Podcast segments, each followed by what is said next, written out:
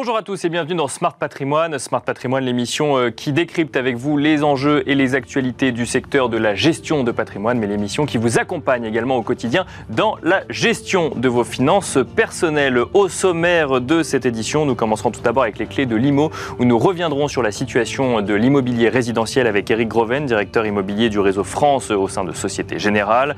Nous enchaînerons ensuite avec Enjeux patrimoine. Nous ferons le point sur les évolutions du projet de loi de finances 2024 en matière de fiscalité avec Pierre-Eliott Blum, avocat associé spécialisé fiscalité au sein du cabinet Luma, mais aussi Benoît Berchebru, directeur de l'ingénierie patrimoniale chez Norcia. Et puis enfin, dans la troisième partie de l'émission, dans l'œil du CGP, nous nous demanderons comment placer sa trésorerie d'entreprise avec Christophe Dequet, associé fondateur du cabinet 2B Patrimoine. On se retrouve tout de suite sur le plateau de Smart Patrimoine. Il y a quelques jours, Eric Groven, directeur immobilier du réseau France au sein de Société Générale, était sur le plateau de Smart Patrimoine pour décrypter les dynamiques à l'œuvre en matière d'immobilier résidentiel. Regardez. D'abord, on peut dire que le marché immobilier du résidentiel en cette fin 2023 est très perturbé. Que l'on parle de l'immobilier ancien, que l'on parle de l'immobilier neuf, que l'on parle de l'immobilier de placement au travers des SCPI, bien sûr, on voit bien que les cartes sont en train d'être rebattues et que les investisseurs s'interrogent sur euh, la bonne stratégie à avoir. Alors, pour les particuliers, c'est une logique. Pour les investisseurs institutionnels, euh, c'en est une autre. Mais dans tous les cas de figure, euh, les gens cherchent à obtenir de la rentabilité, de la plus-value ou bien des deux, bien sûr, en fonction des classes d'actifs et de leurs objectifs de court, moyen et long terme. Ils s'adaptent, ils s'ajustent et c'est cette période d'ajustement qui est difficile à saisir et à, et à, comprendre. Et pourtant, il n'y a pas un jour où ne sort un nouvel article bien sur sûr, la oui. crise de l'immobilier européenne, mondiale, Bah, française, c'est incroyable. C'est sûr qu'il y a quand même beaucoup de questionnements euh, Mm. en matière de valorisation, en matière de coût du financement. Et donc, du coup, on, essaie de comprendre si on, on est sur une dynamique ou en tout cas une transition qui va durer un an, qui va durer six mois et surtout quel va être l'avenir de l'immobilier et notamment de cet immobilier d'investissement résidentiel. Alors, d'abord, il faut se rappeler que l'on sort d'une très longue période totalement inhabituelle dans laquelle l'argent était gratuit et ça a donné à tous de mauvaises habitudes, Euh, en particulier euh, aux épargnants qui euh, s'imaginaient pouvoir financer des biens pour leur propre usage ou pour l'investissement gratuitement éternellement. oui. On est revenu aujourd'hui dans un moment de marché qui est plus raisonnable, en tout cas plus conforme à ce qui doit se passer sur un marché des taux d'intérêt, avec des taux d'intérêt réels, quand on le regarde bien, qui sont finalement euh, proches de zéro. Ça, vous prenez 5% de taux d'intérêt, 4,9% au dernier chiffre de taux d'inflation Bien publié sûr, par oui. l'INSEE. Finalement, moi je me rappelle, euh, il y a pas si longtemps que ça, des taux à 9% et à 10%. Donc, ce qui a fait la difficulté, c'est l'ajustement extrêmement brutal euh, des taux d'intérêt. Et la question qui se pose aujourd'hui, c'est les dernières hausses des banques centrales marquent-elles le début d'une stabilisation à laquelle pourrait succéder une période de baisse, ou bien est-ce que, et c'est le scénario central aujourd'hui, les taux d'intérêt pourraient rester durablement aux alentours de 5% si l'inflation ne baisse pas? Or, la mécanique du marché de l'immobilier, en particulier dans le résidentiel, c'est la mécanique des taux d'intérêt, celle au travers desquels les épargnants peuvent s'endetter. Des taux d'intérêt qui resteraient élevés, est-ce que ce serait forcément une mauvaise nouvelle? Parce qu'effectivement, on imagine que c'est toujours mieux pour investir en immobilier euh, de- d'emprunter pas cher, mais avoir un, un horizon au moins un peu plus clair sur, cette- sur ce sujet du coût du financement, est-ce que ça pourrait pas relancer un peu une dynamique sur l'investissement résidentiel? Si, mais d'abord, il faut que euh, les investisseurs, les épargnants, les accédants s'habituent à cette nouvelle normalité. Bien sûr. Et Ça n'est il- pas encore le cas. et donc il faut qu'il y ait une baisse des valorisations forcément? Il faut qu'il y ait une baisse des valorisations et puis surtout, il faut que ce que l'on n'a pas aujourd'hui, le marché des taux d'intérêt trouve une direction. Autrement dit, on est là et ça va continuer à monter ou on est là et ça va redescendre. Ça, aujourd'hui, on ne sait pas le dire. Et donc, l'incertitude liée à l'absence de direction des taux a pour conséquence un gel des transactions ou en tout cas une baisse formidable. Je regardais les chiffres de l'année dernière dans l'ancien 1 200 000 transactions et on parle pour cette année de 850 à 900 000 transactions. C'est une ouais. baisse considérable. Donc, dans une crise immobilière, le marché commence par se stériliser, il ne bouge plus, les valorisations ensuite s'ajustent, mais dans un deuxième temps seulement. Comment lire euh, les différences qu'on peut voir entre le, neuf et l'ancien, par exemple? Est-ce que l'épargnant doit mettre tout l'immobilier résidentiel dans le même sac ou au contraire regarder un petit peu les disparités qu'il peut y avoir? Effectivement, donc on a le, sujet des valorisations dans l'ancien, puis dans le neuf, on a plus un sujet d'offres quelque part mm. d'immeubles qui ont du mal à sortir de terre. Alors, d'abord, je, voudrais profiter de ce moment pour rappeler quand même en matière d'immobilier quelques règles de base en période de crise à, la destination des gens qui nous écoutent. La première des choses, elle est triviale, mais en immobilier, c'est comme en bourse, tant qu'on n'a pas vendu, on n'a pas perdu. Ça veut dire que ma première recommandation est de dire, si vous n'avez pas d'urgence personnelle à vendre et à réaliser votre immobilier, gardez-le. C'est le plus mauvais moment pour mettre un bien sur le marché. Je pense que la première règle, c'est tant qu'on n'a pas vendu, on n'a pas perdu. Ça, c'est la première chose. La deuxième chose, il faut le savoir, c'est dans les périodes de crise immobilière qu'on fait les meilleures affaires. Prenez tous ces appartements de deux pièces, trois pièces qui sont touchés par des DPE très mauvais avec un risque d'avoir une interdiction de les louer, par exemple. Les propriétaires s'en débarrassent. D'abord parce qu'ils n'ont pas forcément envie de faire les travaux, et puis peut-être parce que la copropriété les autorisera pas. Donc, il y a des affaires à faire en période de baisse, parce que la baisse des prix permet de faire des travaux, et ensuite ces travaux revalorisent le bien. Dernière règle de base, la patience. Les transactions étant gelées, il faut, pour un acheteur, patiemment attendre que les temps baissent. Euh, on pouvait dans la période dorée, signer un appartement en quelques jours, voire quelques semaines. Maintenant, c'est quelques mois. Donc, patience pour ne pas se précipiter à vendre, patience dans la transaction, et puis capacité à intervenir pour euh, capturer des opportunités quand il y en a, et il y en a. Il y en a pour les fonds immobiliers également quand on veut investir au travers de fonds, je ne sais pas moi, via un contrat d'assurance vie. Euh, on peut trouver aujourd'hui des bonnes affaires euh, sur le marché de l'immobilier. On, on verra en tant qu'épargnant, même si on investit au travers d'un fonds?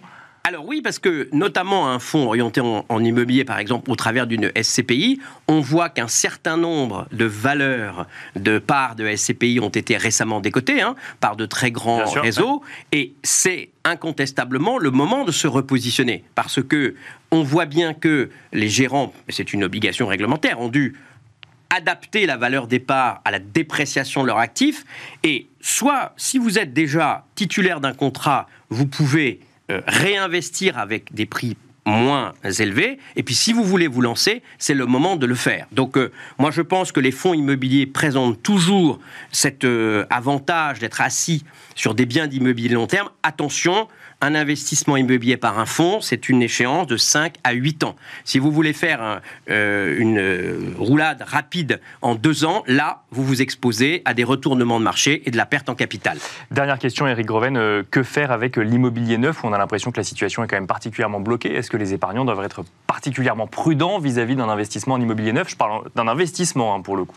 Alors, D'abord, il faut profiter du Pinel jusqu'à la fin de l'année parce que les dispositions existent encore et il y a encore cette niche fiscale. Vous savez qu'elle va disparaître. Donc, le premier conseil, c'est utilisons les dispositifs fiscaux tant qu'ils existent. Ensuite, lorsque le dispositif fiscal aura disparu, acheter un bien pour l'investir et le louer pour préparer sa retraite, préparer des compléments de revenus, préparer sa transmission, c'est toujours une bonne idée. Mais Aujourd'hui, euh, face à la difficulté d'écoulement des stocks, les promoteurs, sous une forme ou sous une autre, accordent des remises qui peuvent être importantes. Donc, là encore, patience, se positionner sur un bien et la force des choses fera que les prix finiront par baisser dans des proportions qui peuvent être importantes.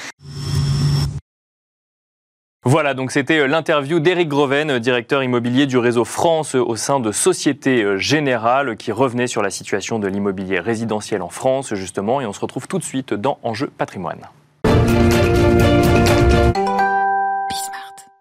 Et nous enchaînons à présent avec Enjeu patrimoine. Nous allons tenter de comprendre ensemble quelles sont les évolutions en matière de fiscalité, mais de manière un peu plus générale aussi en, en matière de stratégie patrimoniale. Des évolutions donc portées par le projet de loi de finances 2024. Nous allons en parler avec Pierre-Éliott Blum tout d'abord. Bonjour Pierre-Éliott Blum. Bonjour Nicolas. Bienvenue sur le plateau de Smart Patrimoine. Vous êtes euh, avocat associé, euh, notamment spécialisé fiscalité au sein du cabinet Luma. Nous avons le plaisir d'en parler également avec Benoît Berchebru. Bonjour Benoît Berchebru. Bonjour. Euh, vous êtes directeur de l'ingénierie patrimoniale chez Norcia. Alors, on va commencer avec vous, Pierre-Eliott Blum. Évolution mineure, ou en tout cas évolution, qu'on pouvait attendre hein, dans ce projet de loi de finances 2024. Évidemment, bah, l'augmentation des barèmes euh, d'impôts sur le revenu. Euh, l'inflation continue euh, son cours et donc les impôts s'adaptent finalement à ce niveau d'inflation. Exactement. Alors ça, il n'y a pas de surprise là-dessus. Comme l'année précédente, d'ailleurs, il y avait également une augmentation des, du barème progressif à l'impôt sur le revenu. Cette année, le gouvernement euh, euh, prévoit une augmentation de l'ordre de 4,8% euh, pour une inflation entre 2021 et 2024. Et donc, classiquement, le, le, barème progressif à l'impôt sur le revenu suit, est indexé sur l'inflation. Sur sur l'inflation. Est-ce que ça a une incidence particulière pour euh, les gens qui vont déclarer leurs revenus en 2024 Parce qu'on peut se dire effectivement, si l'inflation est aux alentours de 4,8%, on peut s'attendre à ce que certains salaires aient augmenté d'autant, donc les barèmes augmentent d'autant. Est-ce que si jamais le salaire n'a pas augmenté, ou au contraire, euh, si il a augmenté un petit peu plus, ça peut avoir une incidence sur... Enfin, ces barèmes peuvent avoir une incidence sur ce qu'on va déclarer? Ça va avoir une incidence sur l'imposition du foyer fiscal, effectivement, puisque si le barème évolue et les salaires évoluent également.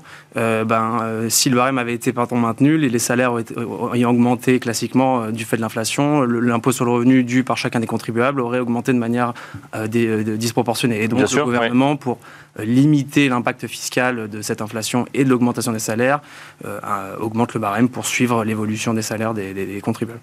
Un mot euh, immobilier à présent, parce que c'est vrai qu'on a vu beaucoup d'articles sur le sujet, justement, euh, au, début, en tout cas, des, différents amendements proposés dans ce projet de loi de finances 2024. Toujours avec vous, Pierre-Eliott Blum, et puis après, on verra avec vous, Benoît Berchébru, peut-être l'incidence que ces amendements aient été euh, conservés ou non.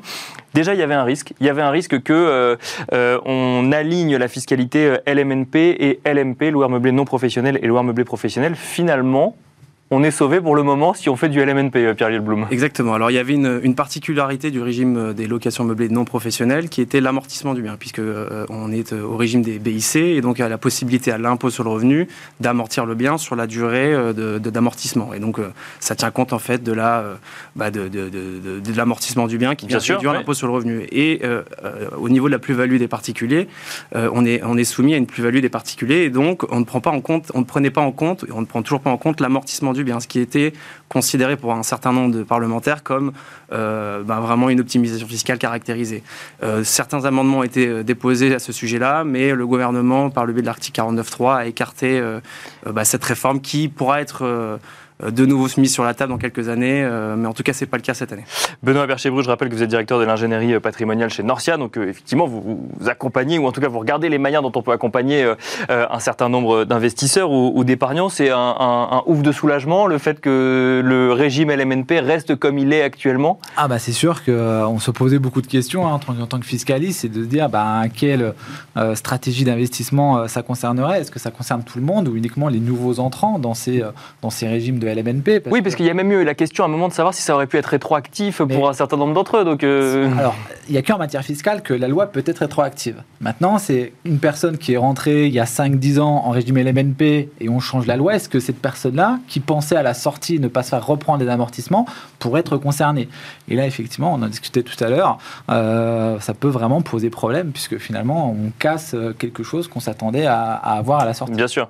Et là, pour le coup, donc c'est un ouf de soulagement. On est sûr qu'il y aura pas pour cette année d'alignement LMP, LMNP ou c'est encore en discussion? Je rappelle que ah le projet de loi de finances 2024 n'est pas encore complètement voté, mais une première partie a été enfin, votée, ou en tout cas a été validée via le 49.3 euh, donc à l'Assemblée nationale. Ce qu'on sait aujourd'hui, c'est que de toute façon, ça ne sera pas modifié d'ici 2023. On nous dit qu'on laisse passer les Jeux Olympiques, hein, parce que forcément, il va falloir loger tous ces, Bien sûr, ces athlètes, tous ces, euh, tout, tout, tout, tout, le staff qui est, qui est, autour, soit en village olympique, euh, soit, soit au pourtour, et puis bah, tous les spectateurs. Et là, bah, c'est sûr que les spectateurs, ils vont pas forcément vouloir aller euh, louer quelque chose, quelque chose de nu. Donc le LMNP, le loueur meublé non professionnel, il a toute sa place dans ce schéma-là. Donc déjà jusqu'à euh, mi-2024, on est tranquille. Il faudra revoir si euh, le projet de loi de finances fin 2024 viendra modifier. En tout cas, on a une tendance, hein, comme en, finance, on a une tendance sur cet aspect de LMNP. Alors c'est amusant que vous donniez l'exemple des Jeux Olympiques parce que on pourrait regarder aussi ce qui se passe du côté de la location meublée touristique, Pierre Elliott Blum. Mais là, pour le coup, on a des abattements qui sont revus à la baisse. On a un seuil de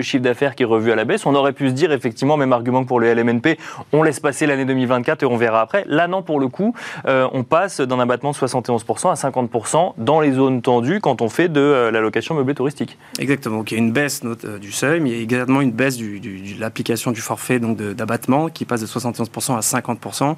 Et l'objectif recherché par le gouvernement et par nombreux des, députés, c'était de mettre fin à cette optimisation fiscale des, locations meublées touristiques avec un régime qui est extrêmement favorable aux locataires et à une fiscalité extrêmement réduite à la sortie.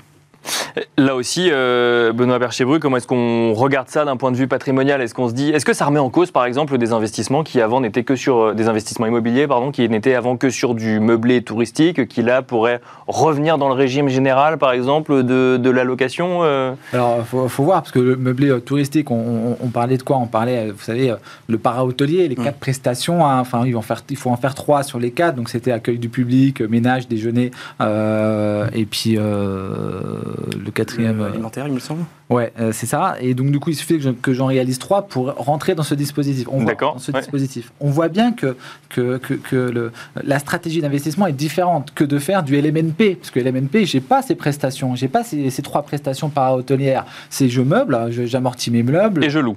Et je loue. Hmm. le locataire arrive, il, il met, mais il n'a pas de prestations euh, classiques. Donc, c'est vraiment, à mon sens, des investissements qui sont totalement différents et qui répondent à des stratégies différentes. Là, ce qui est potentiellement visé, c'est d'abord, hein, et on le voit ce qui se passe à New York également, c'est euh, le Airbnb.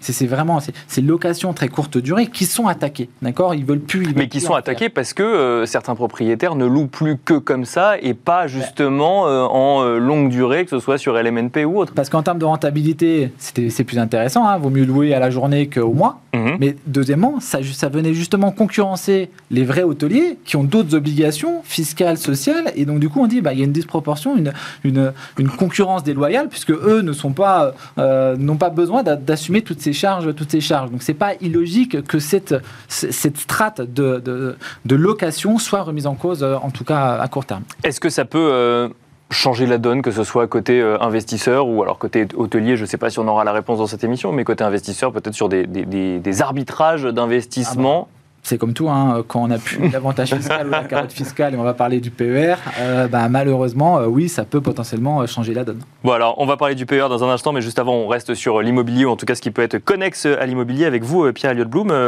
l'IFI évolue également. Exactement. Alors ça, ça a été repris par l'article 49.3 par le gouvernement sur le passif pour les sociétés. Euh, alors l'IFI, c'est l'impôt sur la fortune immobilière, et donc on prend en compte évidemment l'immobilier détenu en direct par le contribuable et l'immobilier détenu de manière indirecte par le biais de sociétés.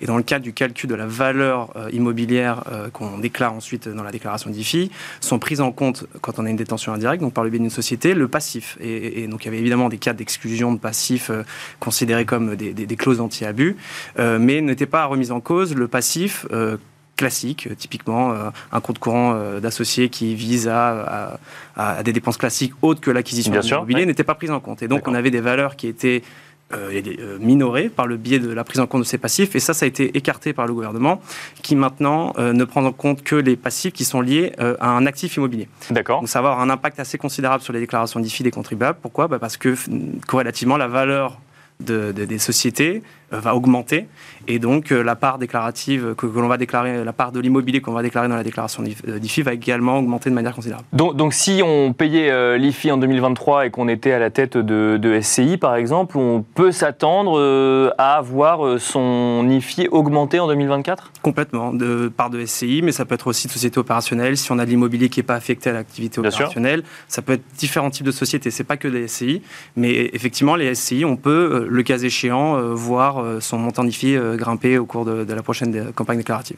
Benoît Berchebru, euh, là pareil, alors ça, pour le... ça c'est acté, hein. ça, ça a été acté. Ça a été acté. Est-ce que c'est à prendre en compte dans une stratégie patrimoniale? Mais alors, typiquement, ça c'est le, le, moment où on peut se poser ce genre de questions, c'est quand on a construit une stratégie sur j'ai envie de dire, des certitudes en matière de fiscalité et que celle-ci évolue, comment est-ce qu'on adapte euh, sa gestion patrimoniale? Bah, Souvent, on constitue des sociétés civiles pour porter l'immobilier d'entreprise, pour se dire le jour où je vends mon immobilier d'entreprise, je conserve l'immobilier. Alors, je commencerai à, percevoir des revenus fonciers. Euh, en termes d'IFI, dès lors que c'est affecté à, à l'entreprise, bah, ça reste un actif professionnel. Donc, euh, anti-IFI, c'est sûr qu'avec la modification de cette loi, euh, pour quelqu'un qui avait un hangar, je divise en deux, il y a la moitié qui est affectée à mon activité opérationnelle, chef d'entreprise, et l'autre moitié en locatif, je ne pourrais plus déduire euh, un certain nombre de charges, donc venir euh, augmenter forcément ma, base taxable. Et alors là, c'est à un moment donné, il n'y a pas que l'aspect fiscal, hein, parce que détenir de l'immobilier d'entreprise pour tout ou partie via une société civile, ça répond aussi à une stratégie patrimoniale et Bien sûr. de détention. Oui, complètement. Donc, mm. je n'irai pas casser tout ce qu'on a pu mettre en place en termes de stratégie. Ok, il y a un avantage fiscal qui est, qui est un peu moins intéressant, mais ça répondait d'abord à une stratégie patrimoniale globale. De toute façon, on ne fait pas des investissements patrimoniaux sur une simple stratégie fiscale. Jamais, La preuve, on le sait que ça peut, ça peut changer à tout instant, donc euh, surtout pas. Un mot sur le PER, vous le mentionnez tout à l'heure, euh, Benoît Berchebru. Alors là, on va parler du plan épargne retraite, mais pour les mineurs, avant, un parent euh, pouvait ouvrir un PER pour ses enfants quand il avait moins de 18 ans. Ce ne sera plus possible. Ça sera plus possible à partir du 1er janvier 2024 le gouvernement justifie en disant bah, on veut mettre fin à la fraude fiscale qui a été réalisée. Donc on a l'impression, hein, qu'on prend le projet de loi de finances, hein, c'est dans l'article 3, hein, à la fin c'est ce qu'ils indiquent, on a l'impression que c'est une fraude généralisée.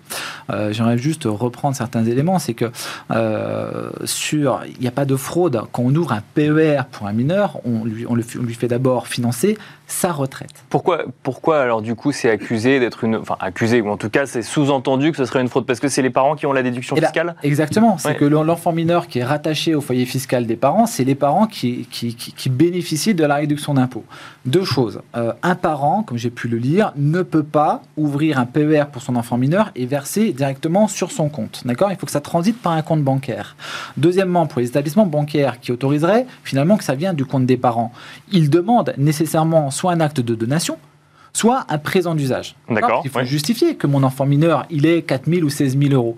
Pourquoi 16 000 euros? Parce qu'un enfant mineur, quand il ne travaille pas, c'est le minimum. Donc le minimum, c'est 10% du PAS, plafond annuel de la sécurité sociale. Pour 2023, sur les revenus 2022, c'est 4 114 euros. Donc, comme en PER, je peux reprendre l'année en cours et les trois années antérieures, c'est 16 000 euros d'accord, au total que je peux verser sur les quatre dernières Bien sûr, oui. Si j'ai jamais fait de PER, là, cette année, je peux verser 16 000 euros. Et donc, moi, lorsque, lorsque j'ai vu ce projet de loi de finances, je me suis posé la question, mais sur, aujourd'hui, il y a 85 milliards d'encours sur les PER. D'accord? Il y a 7 millions de personnes qui ont des PER. Sur ces 7 millions de personnes qui ont des PER, combien il y a de PER mineurs? Votre confrère, votre consoeur, dans l'Express, a interrogé Bercy, et donc Bercy répond il y a 3000 PER. Donc il dit 3000 PER fois 16 000 euros, ça fait 48 millions, versus 85 milliards. D'accord. Et on me dit, on change la loi parce qu'on identifie une fraude fiscale massive. Je ne suis pas certain qu'on soit sur une fraude fiscale massive.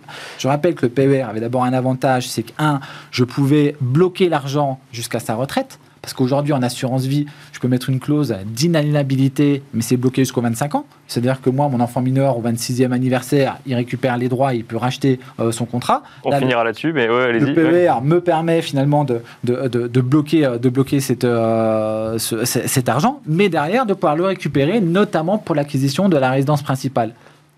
Merci, désolé, il va falloir qu'on s'arrête là, Benoît Berchebru. On n'aura pas eu le temps de parler du plan euh, épargne avenir climat, mais on fera une autre émission dessus. Merci en tout cas, Benoît Berchebru, euh, directeur de l'ingénierie patrimoniale de Norcia. Merci Pierre-Eliott Blum, avocat associé spécialisé fiscalité au sein du cabinet Luma. Et quant à nous, on se retrouve tout de suite dans l'œil du CGP. Nous enchaînons à présent avec l'œil du CGP. Nous allons tenter de comprendre ensemble comment placer sa trésorerie d'entreprise. Et pour cela, nous avons le plaisir de recevoir sur le plateau de Smart Patrimoine Christophe Dequet. Bonjour Christophe Dequet. Bonjour. Vous êtes euh, associé fondateur au sein du cabinet 2B Patrimoine. Vous allez nous expliquer comment placer sa trésorerie d'entreprise. Mais première question, euh, est-ce qu'on peut définir peut-être ce que c'est que la trésorerie d'entreprise, en tout cas l'approche qu'il faut avoir vis-à-vis de la trésorerie d'entreprise? Quand on parle de placement de trésorerie d'entreprise, en fait, il faut euh, oublier une chose, c'est la trésorerie courante qui sert au fonctionnement de l'entreprise, à la vie de l'entreprise. Ça, on oublie. Je, ne parle pas de cela. Moi, je vais vous parler du, de la trésorerie récurrente, le matelas de trésorerie. J'appelle ça le matelas de trésorerie. C'est quoi C'est l'excédent là. L'excédent de trésorerie, trésorerie qu'on peut peut-être placer. Là, Qui se trouve là une année, puis l'année d'après, cette trésorerie est encore là. Et c'est cela de- de- qu'il faut placer, et c'est de cela dont, dont on parle là actuellement. D'ailleurs, ça veut dire que, si je comprends ce que vous dites, euh, une entreprise doit quoi, attendre plusieurs années et se dire tiens, effectivement, on se rend compte qu'il y a cette somme qui est là régulièrement, donc on, on va peut-être commencer à la placer? Pas forcément attendre plusieurs années, c'est plusieurs années, oui, quand la somme devient importante, il faut, faut effectivement euh, avoir une prudence euh, Bien sûr. euh, avant, de, se- avant de faire euh, quoi que ce soit. Mais euh, on peut commencer petit. hein. Une, entreprise qui a 20 000 euros de trésorerie euh, de dispo, euh, bah, pourquoi pas essayer de la placer Oui, bien sûr, pour faire, essayer de, Voilà. de faire en sorte que cet argent soit euh, rémunéré dans un contexte inflationniste. Alors, concrètement, quelle stratégie Comment est-ce qu'on fait dans le contexte actuel pour placer sa trésorerie d'entreprise? Donc, dans le contexte actuel, euh, la prudence est de mise. Et ce qu'il faut, c'est, euh, et ce, ce que je conseille, moi, c'est de s'orienter plutôt vers les placements liquides. D'accord Puisque la trésorerie qui est, qui est disponible aujourd'hui et qui est, euh, qui, que l'on peut placer, euh, peut-être que dans 6 mois ou 12 mois, on va en avoir besoin. Parce qu'on ne sait pas de quoi demain sera fait. D'accord? Donc, euh, le premier réflexe serait d'aller sur un compte à terme. Le compte à terme, c'est très bien, mais moi, je vais plutôt conseiller à mes clients chefs d'entreprise d'aller sur un compte titre. D'accord. Donc on oublie Dans le compte à terme, on y va quand même en première étape. On peut oublier. On peut oublier pour aller sur un compte titre directement. On peut oublier. Et qu'est-ce qu'on met sur le compte titre? On met des SICAV monétaires. D'accord, ouais, bien Voilà. sûr. ouais. On peut en sortir quand on veut. Dans un contexte effectivement où les taux sont un peu plus élevés, qui, enfin Bien même sûr. beaucoup plus élevés qu'il y a quelques mois, et donc, euh, et donc ça rémunère plus. Tout à fait. Tout à fait. Alors, il est évident que si euh, les choses changent, eh bien, il faudra orienter les choses autrement pour ces clients qui sont partis sur un compte titre, sur des SICAV monétaires, bien sûr. Mais le, le- cette solution, voilà, est une solution qui, qui assure une liquidité et puis un rendement euh, qui est plutôt, plutôt correct euh, euh, au niveau du, du résultat. Donc on oublie le compte à terme, on va sur un compte titre. Est-ce qu'il y a, on fait que sur un compte titre ou il y a d'autres supports peut-être qui peuvent être intéressants pour une trésorerie d'entreprise? Alors non, il y a d'autres supports, bien sûr, et ce qu'il faut appliquer, c'est le principe de la diversification. Alors, tout à l'heure, je vous parlais d'une entreprise qui a 10-20 000 euros. Bon, on ne va pas multiplier les enveloppes. Mais une entreprise qui a un peu plus de trésorerie, il faut appliquer le principe de la diversification. D'accord, Pas mettre tous ses œufs dans le même panier, euh, je- vous savez ce que c'est. bien sûr. Euh, Et donc, euh, la seconde solution qui pourrait être proposée, et que je propose, c'est le contrat de capitalisation. D'accord, ouais. contrat de capitalisation dans lequel on peut mettre une partie de fonds euros et puis après on peut aller sur des fonds obligataires aujourd'hui, hein, sur des fonds obligataires, euh, sur des fonds monétaires. Pourquoi pas euh, S'ils sont ouverts dans le contrat en question, euh, ce qui permet également à l'entreprise d'avoir un rendement correct Bien sûr. sans prendre de risques et d'avoir un placement liquide. Et alors justement sur, alors ça c'est la première étape. hein, vous nous avez parlé de liquidité. Est-ce que on peut aller chercher, il nous reste 30 secondes à peu près, et on peut aller chercher un peu de risque quand Oui. on fait de la trésorerie d'entreprise, quand on gère de la trésorerie d'entreprise Oui, bien sûr. Le, le, le, le risque, euh, on peut le prendre sur, euh, premièrement, en allant sur des, euh, pourquoi pas, sur des SCPI en usufruit. D'accord Vous ouais. achetez le- le- la- l'usufruit sur un- une durée de 3 ans, par exemple, et ça vous assure un rendement. Alors, un exemple chiffré, hein. Sur 3 ans, vous achetez, sur une base 100, vous achetez 13, quelque chose qui vaut 100, et vous touchez pendant 3 ans le rendement sur 100.